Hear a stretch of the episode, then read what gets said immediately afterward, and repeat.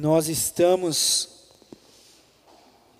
no nosso último culto de 2017, a última celebração, depois de um ano juntos, caminhando, nós chegamos à nossa última celebração.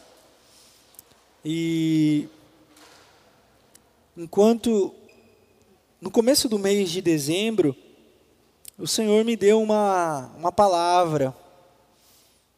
O Senhor me deu uma palavra porque é,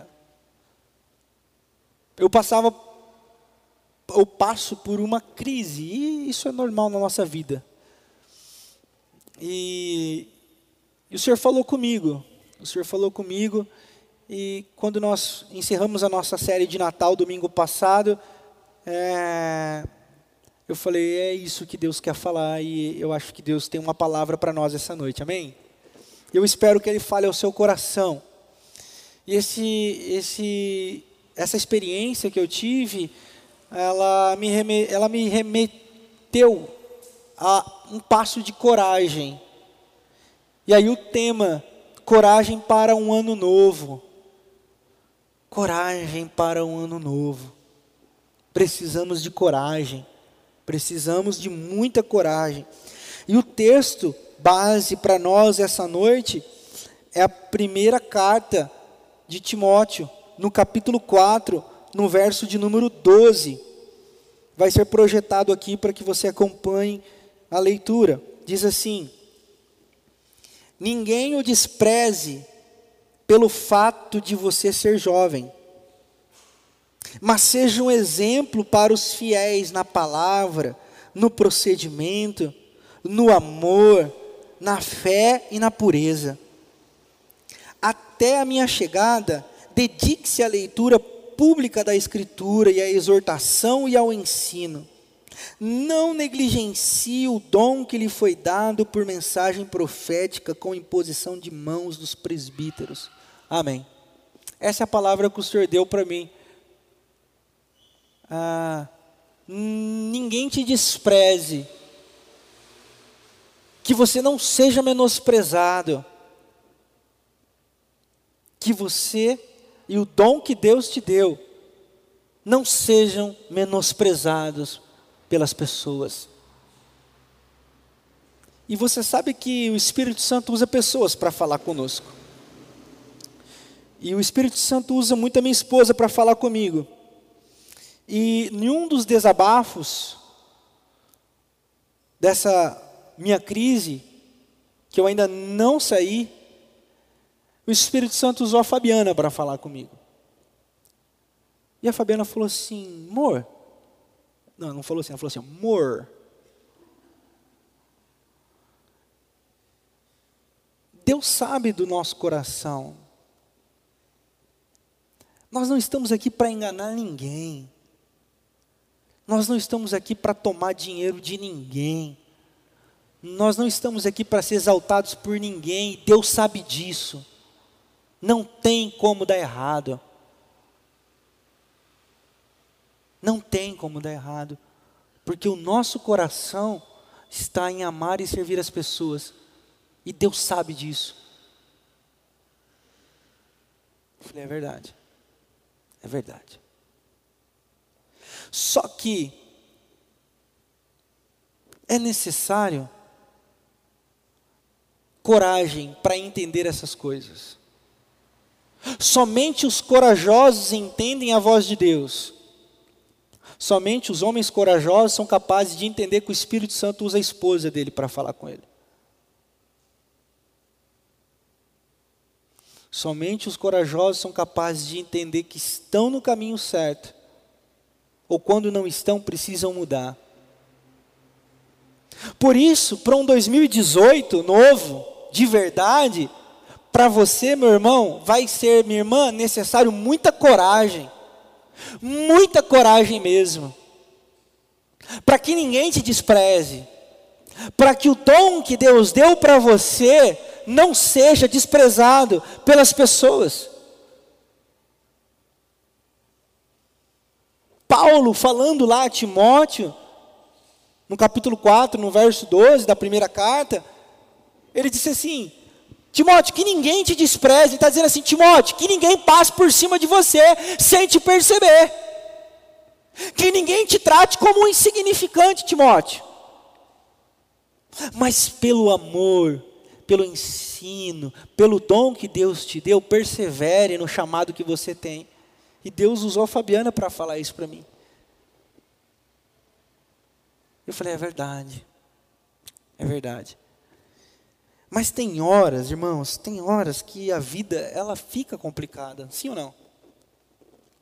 Ele fala assim: "Ah, velho, tá difícil, cara". Né? E é interessante. Lidar com pessoas é muito difícil. E eu espero que o que eu for falar aqui hoje possa edificar a sua vida, assim como Paulo falou, Timóteo, que as suas experiências, que o seu ensino possa ensinar a todos que estão caminhando com você. Essa é a minha oração. Que Deus possa falar com você essa noite, através do que Ele tem falado comigo. Então, é, quando nós lidamos com pessoas, nós lidamos com um mundo muito sombrio. Tem um poeta que diz que nada do que é do ser humano me é novo. Ou seja, ele espera tudo do ser humano. Porque é muito difícil. Isso é tão verdade, fica tão difícil, que a minha cunhada, que é psiquiatra, ela olhou para mim, conversando, ela disse assim: Rê, você precisa tomar uns remédios. Eu falei, pô, mas. Não, eu não, eu sou, sou, tô bem, pô. Que isso, eu sou forte pra caramba. Não, que para com isso. Ela falou assim: não, você precisa tomar uns negocinhos aí para você Né? Falei, amém. Vamos lá, vamos tomar uns comprimidos aí para não cair na, né? na depressão e tal. Por quê? Porque tem hora que a vida fica difícil, irmãos. Tem hora que a vida fica difícil. E aí entra a coragem. Porque o que me assombra muito é que quando Jesus disse que o caminho é estreito, eu não tinha noção de que era estreito pra caramba. e que apertada era a jornada, eu não tinha noção de que era tão apertada assim. E aí fica difícil. Mas, mas me incomoda, me incomoda muito uma mensagem triunfalista de uma coragem de uma coragem eufórica e burra que é ensinada nos meios evangélicos, que nada tem a ver com coragem, que é o que eu quero falar aqui essa noite, porque eu não quero ser confundido com uma mensagem de autoajuda. Eu não quero, como um pastor de mensagem de autoajuda, e nem quero ser confundido com um pastor de uma mensagem triunfalista, que é essa mensagem porcaria, me desculpa a expressão, que é ensinada e pregada em muitas igrejas, ok? Eu vou falar sobre coragem. Mas não essa, esse lixo teológico e gospel que muitas vezes é ensinado nas igrejas. Porque aqui, aqui nesse lado, você não pode tomar remédio. Aqui nessa porcaria de mensagem, você não pode tomar remédio. Remédio é coisa para fraco. Um dia uma mulher falou assim para mim, pastor, o senhor acha que eu devo tomar remédio? Porque Deus pode me curar. Eu falei assim, me dá aqui o seu óculos. Não, mas peraí, pastor, se ele não enxerga. Não, Deus te cura. Quando você tiver uma fratura exposta, aí você chega assim, anjo Gabriel, faz o torniquete aqui no meu. Você não vai pro, pro PA. Por quê? Porque essa fé medíocre, essa fé de uma coragem que é, trata a enfermidade da alma com remédio paliativo e não cura coloca um homem num status que não é para ele estar. Um pastor que eu acompanho muito, ele disse uma coisa muito interessante. O irmão sumiu da igreja dele, e aí ele disse assim, que encontrou o irmão em um evento social, e quando ele foi conversar com o irmão, e aí, irmão, como é que você está, cara? Você não apareceu mais na igreja? Não, pastor, estou em outra igreja. Ele falou, tudo bem, que bom, está firme? Estou firme. Que igreja que você está? Não vou falar, manter a ética, estamos sendo gravados toda quinta-feira na TV Alfa. Essa mensagem é repassada. Então, mantendo a ética, mas vocês vão poder discernir aí. Aí o irmão falou assim para ele: Pastor, agora eu estou num lugar onde estou aprendendo a ter coragem. Ele falou: opa, que bom. Agora eu tenho coragem para buscar minha bênção na mão de Deus. Agora eu tenho coragem para pedir as coisas para Deus. Agora eu tenho coragem para determinar as coisas para Deus. Aí o pastor disse assim: Isso não é coragem, isso é burrice. O nome disso, irmãos, é burrice. Nossa, pastor, o senhor está bravo? Não, não estou bravo, não. Não estou bravo, não. Mas é porque os consultórios psicológicos e os psiquiatras estão lotados, e psiquiátricos estão lotados de crentes frustrados com Deus por causa desse tipo de pregação. De uma coragem sem cérebro, sem neurônio. De uma coragem que coloca as pessoas diante de um Deus que é escravo delas. Então, eu quero falar com os corajosos, os corajosos que têm coragem de buscar o um médico, os corajosos que têm coragem de reconhecer as suas limitações, os corajosos que são inteligentes o suficiente para dizer assim: Deus abençoou a medicina para que eu tivesse condição de ter um, um remédio, um tratamento, então pode ser esse o meio da cura de Deus para a minha vida. Então, quando eu vou falar sobre coragem, eu quero falar de uma coragem que inspira as nossas vidas. Essa coragem que motivou Timóteo a continuar pastoreando a igreja, e essa coragem que eu penso o tempo todo, principalmente quando a minha crise entra em pico. Coragem, Renato. Coragem. Coragem, Renato. E aí eu me prostro diante de Deus com muita coragem. E aí eu digo: para trás, nem para pegar impulso e eu prossigo. É essa mensagem que tem falado ao meu coração. Eu quero trazer ao seu coração essa mensagem de impulso. E pensando no que Paulo falou para Timóteo, Paulo, como profundo conhecedor das Sagradas Escrituras, provavelmente leu Davi, ouviu das histórias de Davi, do povo de Israel, claro que sim eu me remeto a alguns textos inspirados nas Sagradas Escrituras que vão nos fazer aprender um pouquinho sobre coragem. Deus usou uma palestra do pastor Ricardo Gondim para falar comigo e eu espero que fale com você também. É a terceira vez que eu estou falando, espero que Deus fale com você também, porque essa é a minha expectativa mesmo essa noite, de você que está assistindo essa mensagem em algum lugar ou que vai assistir depois em algum lugar também. Você vai abrir comigo a sua Bíblia no segundo livro de Samuel. É importante, viu, irmãos? Novo Testamento é a primeira carta.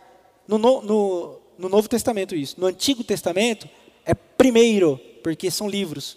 Então, primeiro livro de Samuel, não é primeira Samuel. É primeiro livro, mas não é no primeiro, nós vamos abrir no segundo, foi só um para explicar. Segundo livro de Samuel, capítulo 23. Nós vamos ler a partir do verso de número 8. Diz assim, ó. Tá por, vai ter ah, legal. Presta bastante atenção. Estes são os nomes dos principais guerreiros de Davi. Jabezão, eu acho que devia ser Jabes, mas ele devia ser grandão, aí ficou Jabezão. Brincadeira. Um, tactomi, um tactonita, chefe dos três guerreiros principais. Numa ocasião, com uma lança, enfrentou 800 homens numa mesma batalha e os matou. Depois dele, Eleazar, filho do Aoíta Dodô. Ele era um dos três principais guerreiros. Esteve com Davi quando os filisteus se reuniram em paz Damim para a batalha. Os israelitas recuaram, mas ele manteve a sua posição e feriu os filisteus até a sua mão ficar dormente e grudar na espada. O Senhor concedeu grande vitória a Israel naquele dia, e o exército voltou para onde Eleazar estava, mas somente para saquear os mortos. Depois dele, Samá, filho de Agé, de Harar, os filisteus reuniram-se em Lei, onde havia uma plantação de lentilha. O exército de Israel fugiu dos filisteus, mas Samá tomou posição no meio da plantação e defendeu-a, e derrotou os filisteus. O Senhor concedeu-lhe grande vitória. Até aqui. Davi inspirou provavelmente muitas pessoas no Novo Testamento. Uma delas é Paulo. Então, quando Paulo diz para Timóteo, Timóteo, que ninguém te despreze, aqui é só uma conjectura pastoral. Provavelmente Paulo estava inspirado pelo espírito guerreiro desses homens. O nosso Deus, irmãos, é um Deus da paz. Nosso Deus não é um Deus de guerra. Eu, às vezes, fico vendo no Facebook os caras falando em, com base, querendo dar base bíblica, porque pegou a espada e que não sei o que lá para defender porte de arma. Irmãos, é, é, essa ignorância bíblica é muito perigosa. Deus é o Deus da paz. Jesus nasceu príncipe da paz, maravilhoso conselheiro. É? Quando a gente, a gente vê a Bíblia falando sobre guerra, linguagem de guerra, é porque esse era o contexto social da época, esse era o contexto que a Bíblia foi escrita. Não significa que Deus se agradava dessas coisas. É igual quando o povo pediu um rei. Deus falou assim: vocês não precisam de rei. Não, mas nós queremos um rei. Então Deus dá um rei para o povo. É? é por isso que Davi é homem segundo o coração de Deus. Eu vou voltar, é só um parênteses aqui. Por isso que Davi é homem segundo o coração de Deus, que o povo queria um rei. Aí Deus perguntou: quem que é o rei que vocês querem? Ah, Saul, Saul, Saul. Toma Saul. Se lascaram com Saul. Então agora eu vou dar um rei segundo o meu coração. Davi. Por isso que Davi é homem segundo o coração de Deus. Daí a expressão homem segundo o coração de Deus. Então, ah, essa era a linguagem, essa era a linguagem da época. Quando Davi vai, fala que vai construir uma casa para Deus, né, é interessante também a linguagem. Ah, Deus não precisava de casa, mas o povo, não, vamos fazer uma casa. Não, mas não preciso de casa. Eu estou com vocês, não, mas vamos fazer uma casa. E Deus fala para Davi, não, Davi, as suas mãos estão sujas de sangue. Você não pode construir. Então, por quê? Porque Deus é um Deus de vida e não de morte. Mas a linguagem aqui era uma linguagem de guerra. Então nós vamos entender o espírito de Deus para nós hoje, não para nós pegarmos em armas, mas para nós sermos corajosos como foram os homens que ouviram a voz de Deus. Amém? Então, Davi era rei, aqui Davi era rei de Israel, ele tinha uma guarda de cerca de 30 mil homens. 30 mil soldados guardavam a vida de Davi. 30 mil homens. Só que desses 30 mil tinha elite. E dessa elite tinha esses três. Esses três homens que nós lemos aqui. E eles se destacaram porque eles eram homens cheios de, cheios de coragem. E a coragem deles nos inspira para que ninguém nos despreze, para que nós venhamos a enfrentar o ano de 2018 que bate a nossa porta. Nós vamos precisar de muita coragem, de muita coragem mesmo. Então eu quero falar com vocês algumas coisas, para que vocês se tornem corajosos, corajosas do Senhor. Mas nessa perspectiva aqui, não nessa aqui, amém? Amém? Vai sair pegando em espada, hein, não. Primeiro é Jabezão. Jabezão, a Bíblia diz que ele matou 800 pessoas com uma lança. Irmãos, é necessário sempre botarmos a cabeça e os neurônios para funcionar. Óbvio que eles não ficaram contando 1, 2, 3, 4, 5, 6, 7, 8, 9, 10, 800. Poxa, tinha 800. Não dá, no meio de uma batalha não se conta. Então, 800 era uma, uma linguagem poética da Sagrada Escritura de que havia muita gente, muita gente mesmo, muita gente, e ele estava sozinho. Ele estava sozinho. E ali ele venceu aquela batalha. Qual que é a poesia e o ensino das Sagradas Escrituras para que nós tenhamos coragem num ano novo? Irmãos, vai aparecer batalhas nas nossas vidas. Pode ser que você já, tenha, já esteja enfrentando ou tenha enfrentado uma batalha que parece impossível de ser vencida. Uma batalha que é muito grande, uma montanha que você vai fazer impossível isso. Isso é impossível. Não dá. Como assim 800 para um com uma lança? Mas quando nós temos a coragem e nós servimos com lealdade ao nosso rei, nós derrotamos 800 com uma lança. E as pessoas vão olhar e vão dizer assim: como que ele ou ela saiu dessa? Era impossível. Mas Deus deu vitória.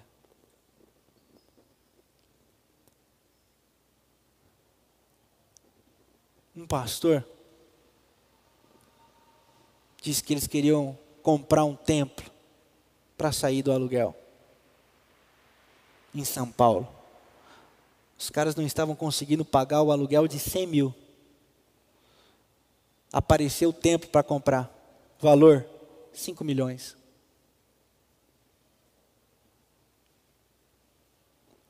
O pastor entrou no templo e disse assim: É aqui. Pastor, como que nós vamos? Aí ele se lembrou. Falou assim: São 800 guerreiros dizendo assim: É impossível. E sabe, irmãos, hoje, às vezes, eu assisto algumas pregações desse pastor no lugar novo. Eles compraram. E esse pastor disse assim: Nós nunca atrasamos uma parcela do pagamento. Por quê? Porque os que têm coragem no Senhor não são frustrados. E lembrem-se do que eu estou dizendo. Não é desse lado aqui não é no lado da irracionalidade, não é no lado da, da, da, loucura, é no lado da certeza de que você está fazendo a vontade de Deus e servindo a Jesus Cristo de Nazaré. Coragem para vencer as batalhas impossíveis que vão aparecer no ano novo é necessário. É muito necessário. E coragem para vencer as batalhas se faz necessária por aqueles que são homens.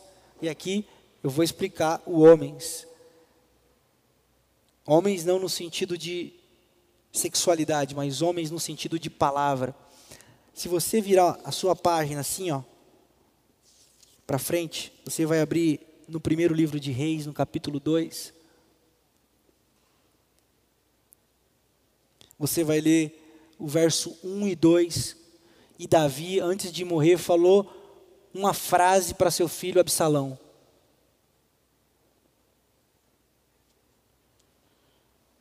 Diz assim: ó, quando se aproximava o dia de sua morte, Davi deu instrução, deu instruções ao seu filho Salomão: Estou para seguir o caminho de toda a terra. Ó, a segunda parte diz assim: Por isso, seja forte e seja homem. Homem. Tenha caráter. Tenha dignidade. Tenha hombridade. Capacidade de olhar no olho. Coragem para enfrentar as batalhas que só os homens têm. Não adianta ficar se escondendo atrás da sua fé. Não, o pastor falou que 800 vão vencer. E, e ser um fracote. Ser alguém que o mundo te despreza. O Ed Renekiewicz tem um episódio muito interessante.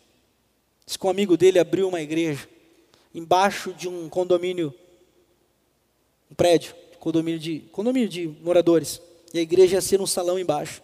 E diz que um dos um dos, dos moradores começou a encher as paciências do pessoal que estava trabalhando lá. Passava, falava os impropérios, e, e sacaneava os caras, e xingava, tal. E aí disse que um dia esse cara saindo do, do, do estacionamento do condomínio, o pastor chegando, o cara olhou para o pastor e fez assim, ó.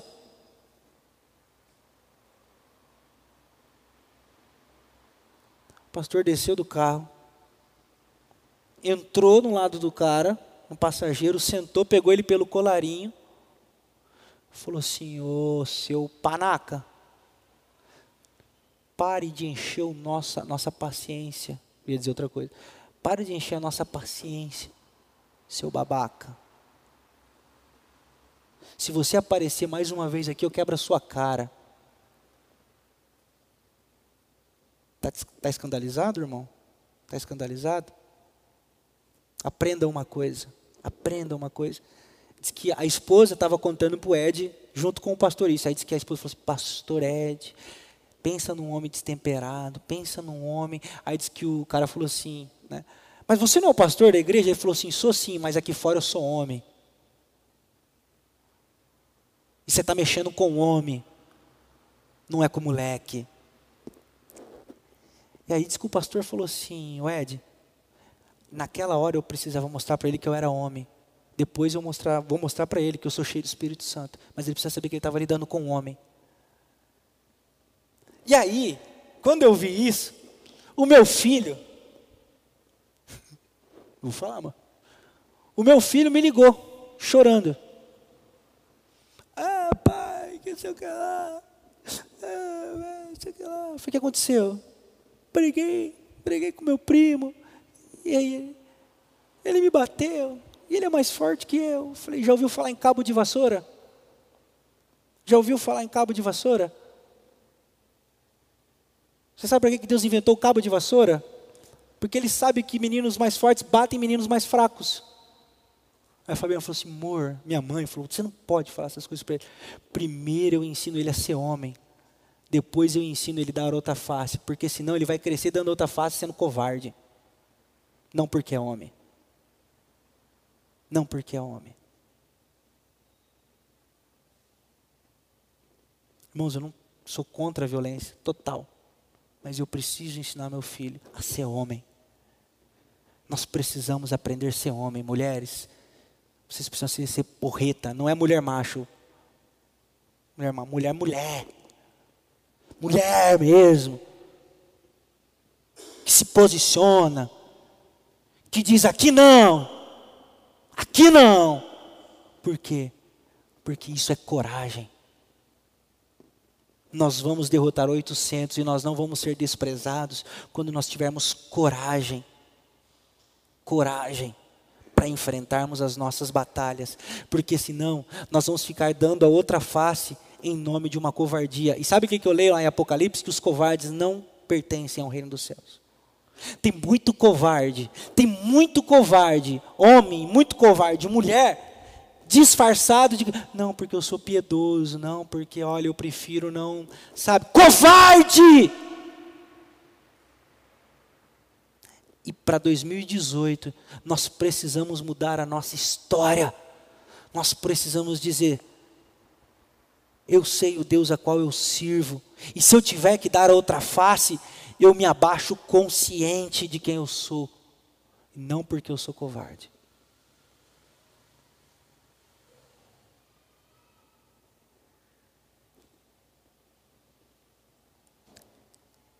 Irmãos, é necessário se posicionar na vida.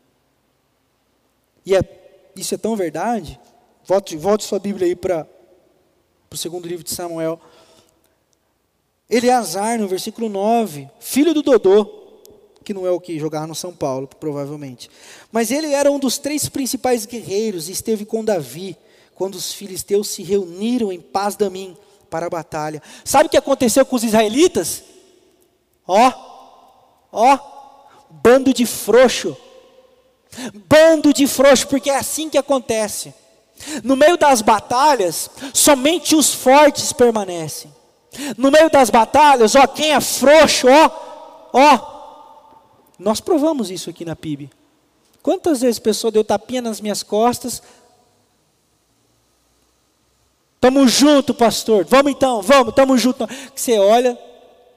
Teve uma vez que eu pertencia a uma igreja e eu era eu era bem fariseuzão assim, então eu ficava caçando pecado no, nos outros, assim, sabe? Entregando para o pastor, assim, ó. Fiz isso já, irmãos, confissão de pecados. E aí, tinha uns irmãos, os irmãos não estavam fazendo nada demais, mas na minha cabeça, meio lesada, estava.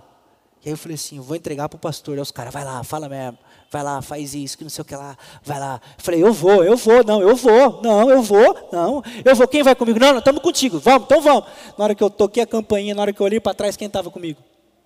A minha sombra. A minha sombra. Somente a minha sombra. Na hora que eu olhei, cadê, cadê, cadê todo mundo? Não, eu não sei de nada não. Frouxos bando de frouxos.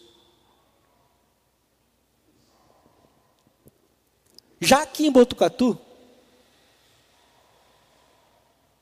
tinha um que se achava meio dono da igreja, e ele também me falou uns impropérios.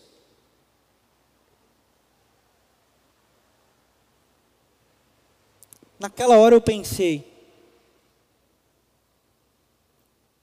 são 800,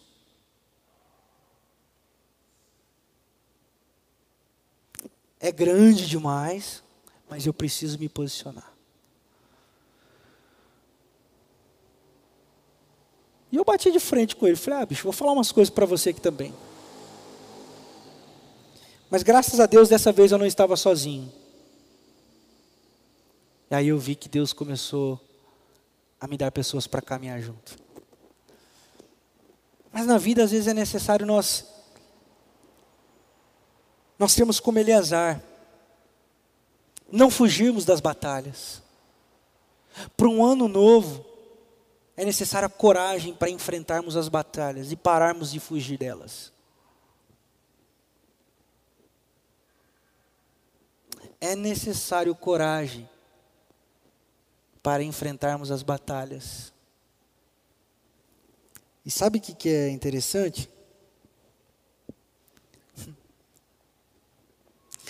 A Bíblia diz que a espada grudou na mão dele. Tem duas explicações. Uma é que de tanto lutar, pode ter havido uma contração muscular muito forte que depois ele não conseguia abrir a mão. Ou a outra, que eu jogo tênis, então quando eu treino muito tênis, fica cheio de calo minha mão e sai sangue. É uma, é a primeira coisa que eu pensei, de tanto ele bater, bate, fura, espeta e bate, e espada não é leve, não deve ser fácil para ninguém. E, e aí, né?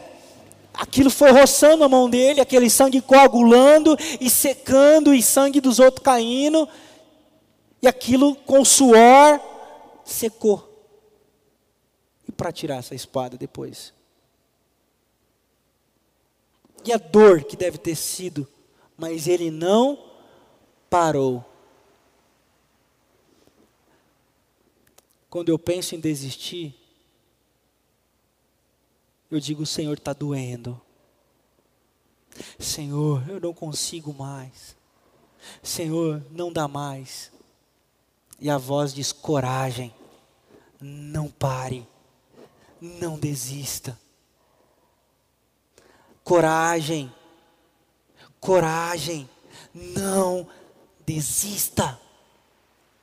2018 vai ser um ano de batalhas doloridas que você vai dizer: está doendo, Senhor. Não desista. É muito comum nesse processo de desintoxicação religiosa, principalmente.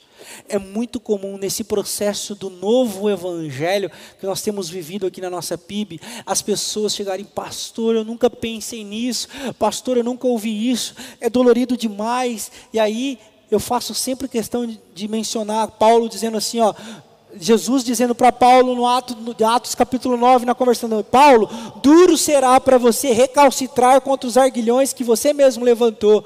Ou seja, tomar um caminho de volta, se encontrar com Jesus é um caminho de dor, é um caminho dolorido, é por isso que estreito e apertado e cheio de espinhos é o caminhar, e vai doer mesmo, mas não pare, não desista. Muitas pessoas têm caído pelo caminho, muitas pessoas têm parado porque está doendo demais, porque dói demais. Irmãos, vai doer mesmo, mas não pare, não desista. O Senhor está reconstruindo, o Senhor está refazendo, o Senhor está remontando um castelo uma fortaleza, uma vida. Por quê? Porque, voltando lá no começo, muitos de nós têm essa vida pautada nessa religiosidade Nessa torre de marfim, de segurança, onde pede, eu vou te dar. Faz sete dias de jejum e oração que vai dar. Usa terno, usa gravata, usa saia que vai dar tudo certo. Não vê televisão, não vê jogo no domingo. E, e jejua de manhã e jejua à noite. E bate três vezes na parede, toma banho de rosa, toma banho de pipoca, passa sabonete da unção. Faz isso, lê a Bíblia de manhã, lê a Bíblia à noite, lê o Salmo 119, lê o Salmo 130. E que você consegue, então, sair desse mundo. Eu digo isso, dessa feira religiosa e caminhar para o evangelho de leveza, de serviço ao próximo, de fazer o bem, de gratidão a Deus, de partilha por adoração, de partilha por fazer, é, por entender que a obra precisa e não para que eu tenha mais. Esse negócio de morrer para mim mesmo, para que o outro viva, é doloroso. É muito difícil.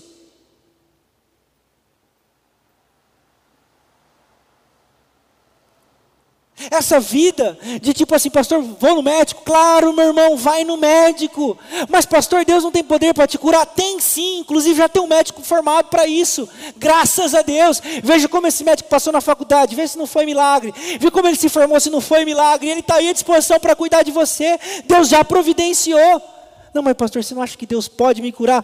Pode, irmão mas coragem para encarar as lutas da vida de verdade. Para de se esconder atrás desse Deus fada de, de, de, de varinha de condão. Ele pode, se Ele quiser, Ele faz, mas Ele quer ver em nós coragem para enfrentar as dificuldades da vida. Jesus disse isso lá em João capítulo 17, quando orou por nós, disse assim: Ó, eu não os peço que tire do mundo. O que Jesus está dizendo? Não tire eles do viver cotidiano, sofrer é existir, porque existir é sofrer, já diria a poetisa. Então Jesus diz assim: deixem que eles vivam, deixem que eles sofram, mas que eles jamais saibam, ou pensem, que eles jamais pensem que estão sozinhos, porque eu estou em ti, tu em mim, nós neles.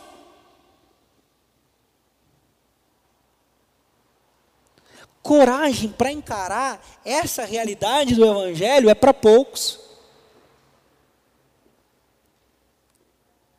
Para poucos. Por que, que você acha que os megatemplos das megas religiões estão cheios? Por que, que você acha que a gente é rotulado de comunista, de liberal, de evangelho light? Ah, não concordo muito com esse pastor está dizendo. Sabe por quê? Porque também discordaram de Jesus. Que negócio é esse, Jesus, de partilhar o pão com os pobres? Que negócio é esse, Jesus, de dar a outra face? Que negócio é esse, Jesus, que o filho do homem não tem onde reclinar a cabeça? Que negócio é esse, Jesus, entrar de jumento e nascer num estábulo? Que negócio é esse? Cadê a glória? Cadê o filho do rei? Somente os corajosos são capazes de encarar essa mensagem. E a sua vida, a sua vida, meu irmão, vai ser cheia de desafios que você vai precisar pegar nessa espada, essa espada do Evangelho, e golpear os inimigos da sua vida. E você vai dizer assim, está doendo. E você vai me procurar, pastor, está difícil. E pastor, será que é isso mesmo o evangelho? Pastor, será que lá não era o certo? Pastor, lá eu só tinha bênção. Pastor, lá eu só tinha prosperidade. Pastor, lá eu tinha tudo. E agora aqui eu estou na luta. É, é. O apóstolo Paulo matava, agora estava morrendo por causa do evangelho. Os religiosos estavam seguros nas suas torres de marfim. Jesus estava sendo perseguido e caluniado. Corajo, corajosos encaram essa mensagem. Os covardes não encaram. Não encaram. E quando nós enfrentamos os problemas das nossas vidas com essa espada, nós não lutamos com as nossas próprias forças. Porque o nosso Deus luta por nós. Quem nos separará do amor de Deus que está em Cristo Jesus? Será tribulação, angústia, fome, nudez, principados e potestades? nada nem ninguém é capaz de nos separar do amor de Deus, selado na cruz. Nada. Onde estão os corajosos? Onde estão as corajosas que vão encarar essa mensagem? Onde estão aqueles que não vão largar a espada?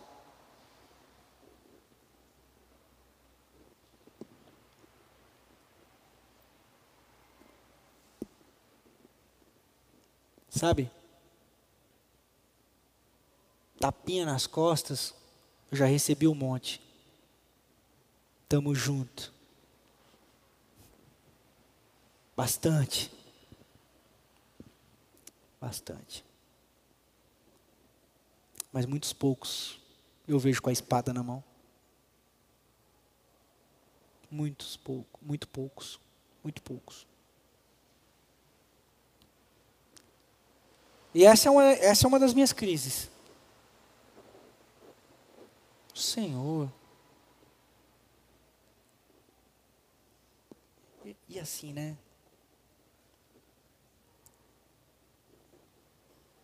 Não, não vou falar não. Terceiro. Depois dele, depois de Eleazar, é Samar, filho de Agé. Os filisteus reuniram-se em Lei, onde havia uma plantação de letilha. O que aconteceu com o exército? Fugiu de novo. Massamá tomou posição no meio da plantação, defendeu-a e derrotou. E o Senhor concedeu uma grande vitória. Interessante, né? Posicionamento. Eugene Peterson, na tradução da Bíblia Mensagem, vai dizer que Samar tomou um posicionamento de coragem. Sabe, irmãos, tomar posicionamento de coragem significa tomar muitas vezes posicionamento na contramão de tudo e de todos. Somente os corajosos são capazes de fazer isso. Quando Jesus diz, usando, claro, a linguagem da época também, eu não vim trazer a paz, mas vim trazer a espada. Eu vim trazer a separação entre pai e filho, entre filho e mãe. O que será que Jesus está querendo dizer com isso? Jesus está dizendo assim: Eu vim trazer a coragem para que os filhos se posicionem diante de Deus, mesmo que isso seja ir contra os pais.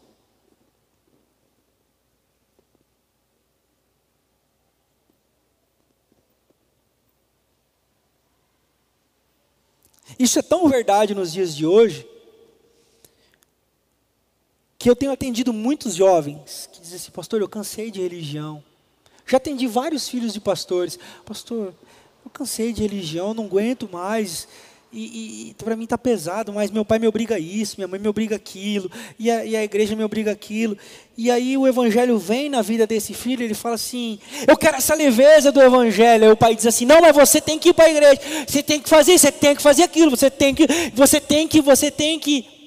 O que, que é isso? É a espada acontecendo no meio da família. Esse é o Jesus entrando no meio da família. Esse é o evangelho entrando no meio da família, rasgando a família ao meio. Isso não significa dividindo a família, isso não significa trazendo contenda. Isso significa o evangelho rasgando. Essa é a linguagem poética das escrituras. O evangelho faz isso. Samar se posicionou. O exército correndo para cá, para acampamento. Samar se posicionou na contramão, todo mundo vindo e Samar se posicionou no meio da plantação. Somente os corajosos se posicionam na contramão do sistema.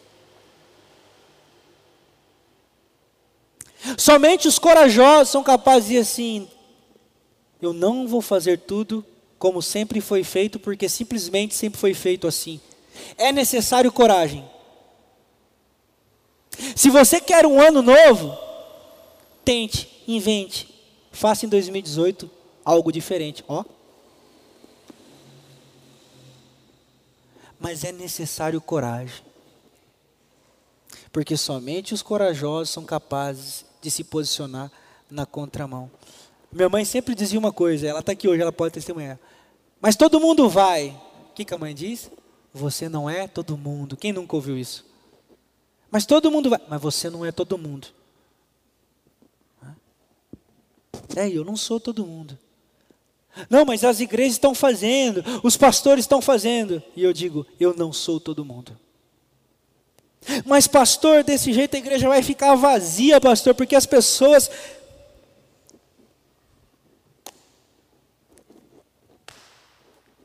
Abraço. Abraço.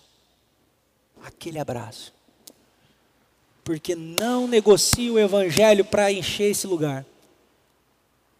Não tem promessa, não tem campanha da vitória dos sete dias, não tem blá blá blá gospel, não tem. Simplicidade. É necessário coragem. E os irmãos que acreditam nisso são mais corajosos do que eu que falo aqui. Teve um dia alguém me perguntou, não sei, não lembro quem foi, falou assim, pastor, pessoal da liderança da igreja não fica bravo que o senhor fala essas coisas aí na frente. Eu falei assim, esse pessoal é mais louco que eu, cara. Foram eles que me trouxeram, eles que, eles que me seguraram aqui. Então, essa coragem é necessária. Quais são os posicionamentos que você tem que tomar de coragem na sua vida? Você sabe. Você sabe. E sabe, coragem, coragem para se posicionar é fazer algumas coisas. Se você continuar lendo aí, esse próprio texto, é interessante. É, versículo 15, olha só que legal. Davi estava, o 14, Davi estava numa fortaleza, né? Lá, é, lá em, Davi estava numa fortaleza. E ele expressou um forte, esse desejo. Quem me dera me trouxessem da água da cisterna da porta de Belém e está com vontade de tomar água de uma fonte lá. Devia ser uma água natural, é, ionada, alguma coisa assim, devia ser. Né? Tem uns, uns negócios chiques, quase igual aquela da Madonna, devia ser. Aí eu disse, pô, estou com vontade de tomar água da Madonna. E aí, esses três caras ouvem Jesus dizer isso. Os caras chegam e falam assim: Davi está com vontade de tomar água lá do, da cisterna de Belém. Aí o outro fala, rapaz, mas de lá, nós vamos ter que cruzar o acampamento dos filisteus, o cara vai matar nós. Bora lá? Aí um olha para outro, bora, bora, bora, você vai, eu vou, então vamos. Esses caras cruzam o acampamento dos filisteus. Ô eu posso ir até aqui? Porque às vezes, irmãos, eu saio da câmera e fica a voz falando sozinha e. Né? É, aí, onde eu estava? Os caras atravessaram o acampamento dos filisteus, né? os caras atravessaram o acampamento dos filisteus, pegaram a água da cisterna de Belém, atravessaram de volta e chegaram para Davi. Meu rei, aqui está. Vocês são loucos? Essa água é da cisterna de Belém, bicho. Vocês são malucos, cara. O que, que vocês fizeram? Espanto, não negação e nem acusação, espanto. Davi ficou tão agradecido, tão surpreso, ele falou assim: Eu não sou digno de beber dessa água. E ele, em espírito de adoração, oferece a água ao Senhor. Isso é lindo. Por quê? Porque esses caras, eles não eram obrigados a nada. Eles não precisavam fazer nada, mas arriscaram a própria vida, se posicionaram com a própria vida. E aquilo foi feito como adoração a Deus. Se posicionar, às vezes, é colocar a nossa agenda em xeque, a nossa vida em xeque. Nós vemos hoje muitas pessoas, a minha vida, a minha agenda, ah, porque eu não posso por causa disso, ah, eu não posso por causa daquilo, ah, eu não posso porque é, o meu papagaio passou mal, ah, porque eu não posso porque a tia da minha avó, do meu cachorro que está tá doente, ah, porque, porque eu, porque a minha agenda, porque eu não tenho tempo, ah, porque eu estou cansado. Falei isso semana passada, mas se encaixa novamente aqui. Os corajosos fazem, não porque são obrigados a fazer, mas fazem, e isso soa como adoração a Deus, eu falei isso na partilha, aquilo que eles querem fazer.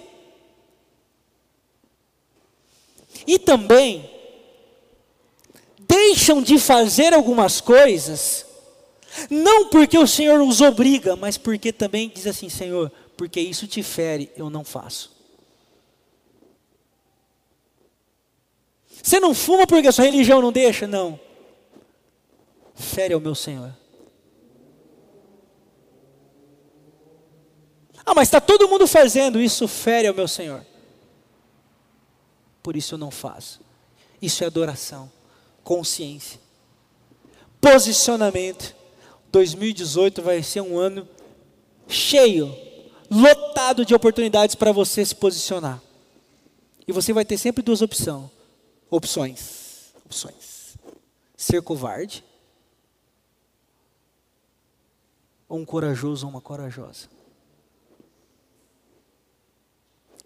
Mas pastor, a minha vida vai vai virar de pernas para o ar. Aí a gente lembra da mensagem de domingo passado. Quando o evangelho entra, ele transforma em caos. Porque já não é mais a sua agenda, já não é mais você. É o que está escrito lá em Gálatas, no capítulo 2, no verso, se não me engano, 19. Agora já não sou eu mais quem vivo, mas agora Cristo. Quantos são capazes de dizer isso? Só os corajosos. E foi Paulo que disse isso. Por isso que eu disse.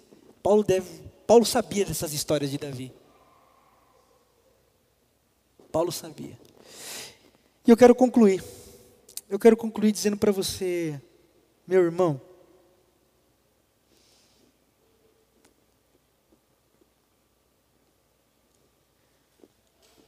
É mentira aquele ditado: é melhor um covarde vivo do que um herói morto. É mentira. Porque os covardes não vivem de verdade. Eles pensam que vivem, mas não vivem, porque eles nunca saberão o que é viver de verdade.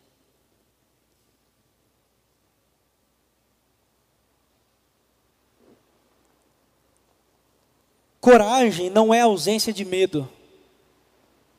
Coragem é a capacidade de detectar o medo e encará-lo.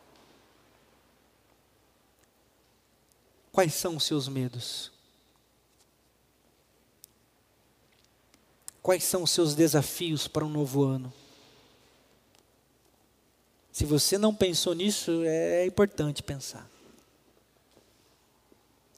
Quais são os gigantes que vão se levantar de 800 na sua frente? Quem são as pessoas que já te abandonaram no meio de uma batalha? E você ficou sozinho, ficou sozinha.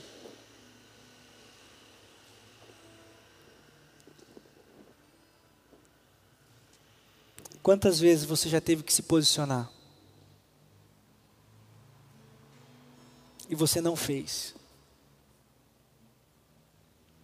2018 é o ano de se posicionar com coragem. Se for para dar a outra face, dê a outra face.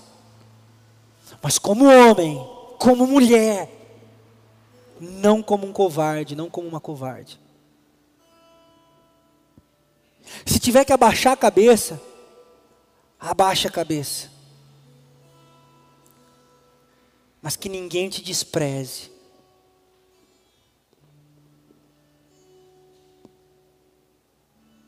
Se tiver que enfrentar, em frente, com coragem, com posicionamento, com perseverança.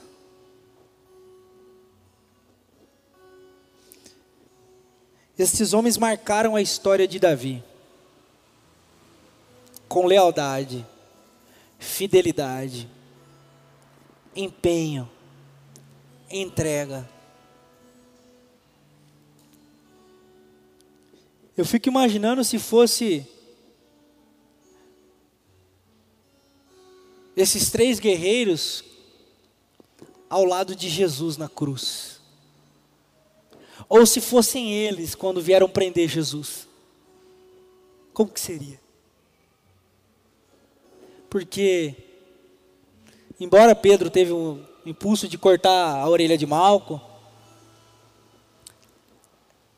foi o próprio Pedro que o negou três vezes. Diante da crucificação do, do Getsemane, Sinédrio, a caminhada da, de carregar a cruz até o Gólgota, Jesus fez sozinho. Lá no ato da crucificação, apareceu João, provavelmente com um sorrisinho amarelo, todo sem graça, meio com medo. Já tomou uma invertida de Jesus, ó, aí sua mãe, cuide dela. Mulher, aí o seu filho, cuide dele. Todo mundo correu. Porque assim, diante dos atos de, de adversidade, os covardes somem.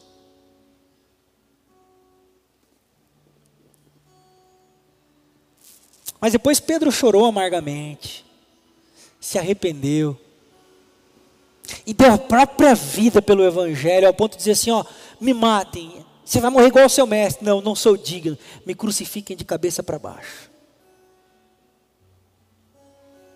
E todos os outros morreram heroicamente lutando pelo Evangelho, pregando a palavra, porque reconheceram que os covardes não fazem parte da equipe de Jesus. Aonde estão os corajosos e corajosas de Jesus? Tem corajoso aqui essa noite, amém? Amém. Tá. Irmãos, tem corajoso aqui essa noite, amém? Tem corajosa aqui essa noite, amém? Sabe os desafios de 2018? Chegou a hora de encará-los. Que essa palavra inunde o seu coração diante das adversidades, como tem inundado o meu. Ser valente, ser homem, coragem. E a gente vai seguindo, caminhando. Coloquemos-nos de pé. Vamos cantar essa canção. Se entregando completamente a Deus, se entregando completamente a Jesus Cristo e dizendo: Senhor, encha-me de coragem, eis-me aqui, eu me entrego, me rendo inteiramente a Ti. A minha vida é Tua. E que essa coragem encha as nossas vidas, encha-nos com o Espírito Santo